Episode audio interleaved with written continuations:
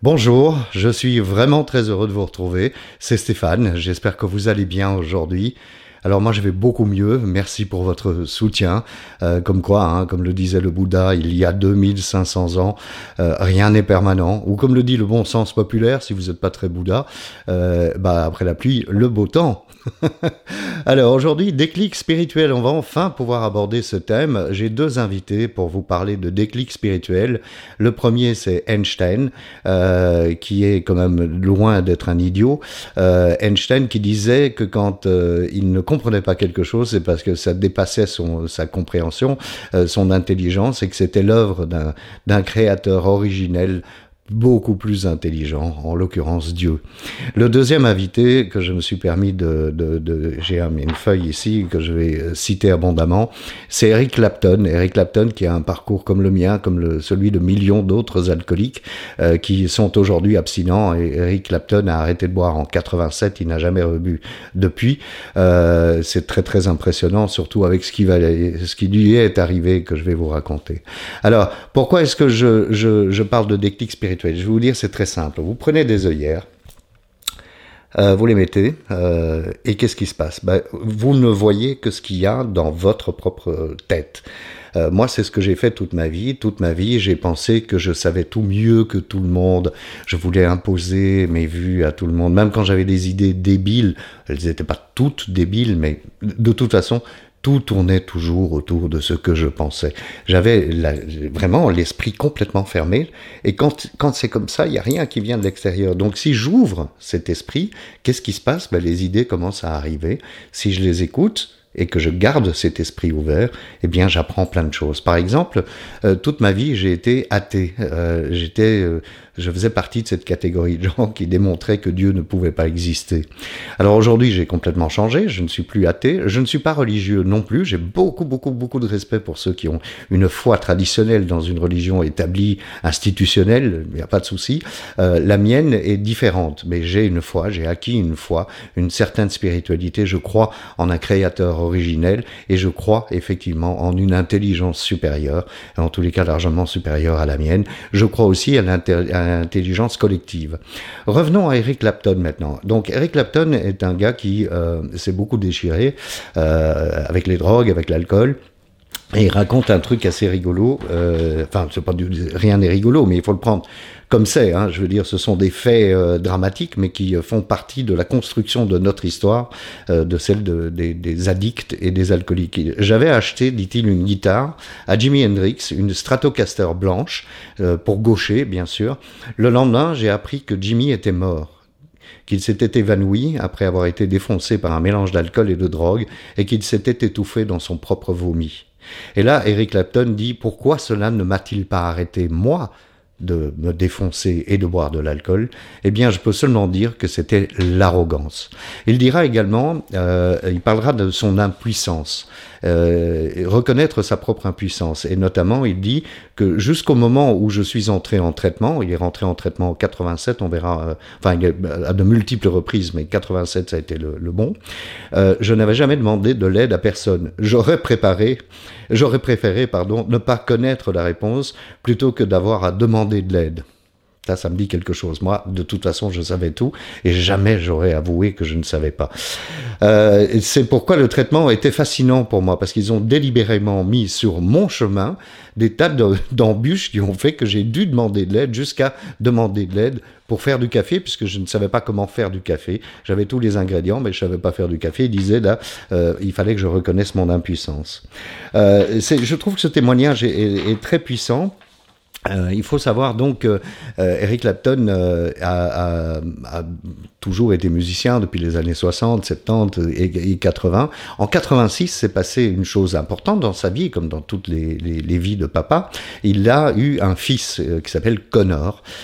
du coup, entre 86 et 87, il a continué à boire, mais en 87, du coup, il a été se faire désintoxiquer dans ce centre et il en est ressorti depuis, il n'a plus jamais touché un verre il en est ressorti donc euh, abstinent, clean et tout ce qu'on veut. Manque de bol. C'est un drame absolu. Ça, ça, met les larmes aux yeux, hein, franchement. Un drame absolu s'est produit puisque Connor, qui est né en 86, est mort en 1991 de la manière la plus idiote qui soit. Il est tombé par la fenêtre de l'appartement de sa maman qui était restée ouverte, cette fenêtre, du 53e étage. Alors on pourrait se dire, euh, voilà, moi si ça m'arrivait, à mon humble avis, euh, je pense que je reboirais euh, parce que ça doit être terrible à, vivre. Mais euh, voilà, lui, il l'a supporté et ça lui a donné un regain. Euh, c'est d'ailleurs l'année suivante, 92, où il a sorti Unplugged avec cette fameuse version de Leila qui est devenue son, son plus gros succès commercial à ce jour. donc lui, il s'est appuyé sur la spiritualité. Il dit euh, d'ailleurs, à ce propos, mon identité a changé quand j'ai commencé à me rétablir. C'est euh, ce que je suis maintenant. Euh, et j'éprouve en fait plus de plaisir à avoir cette identité d'homme spirituel et d'alcoolique euh, abstinent euh, que toute autre chose. Ça me donne une taille gérable. Ça me donne, c'est ce côté, ce qu'il veut dire, c'est l'ego se diminue. On gagne en humilité. On, on, apprend à écouter les autres. On apprend à partager avec les autres. donc voilà, je trouve que pour moi c'est un, c'est très bien dit tout ce qu'il dit et c'est vraiment un exemple.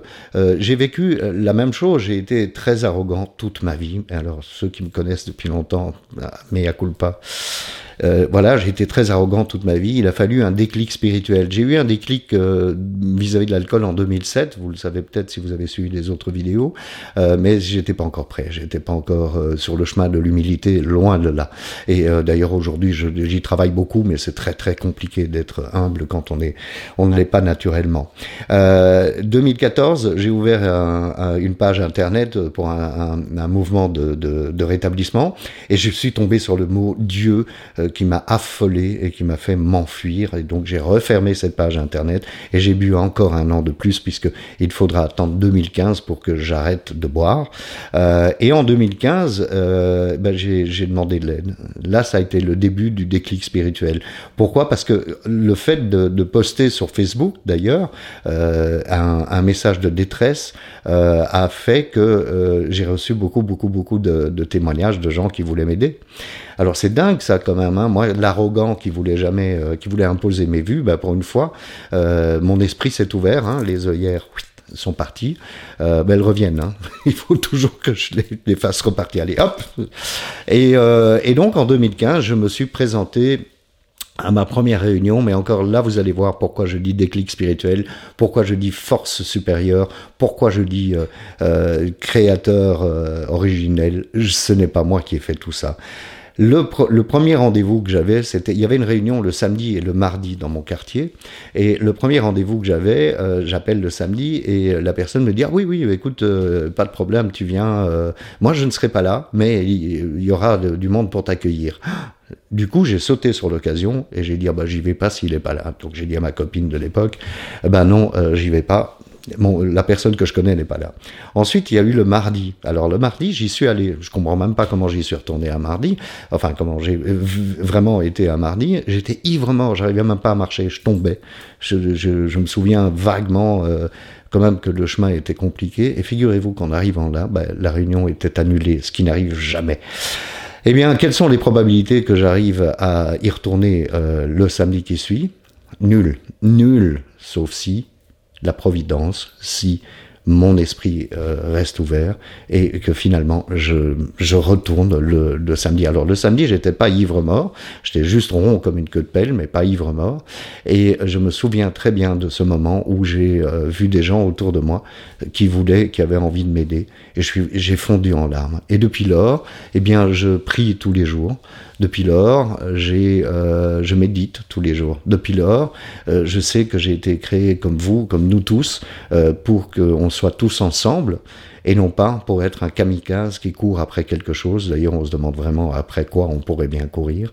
Le matériel ne m'intéresse plus du tout, et le spirituel est ce qui me fait euh, supporter les vagues, les downs, les, les moments de déprime.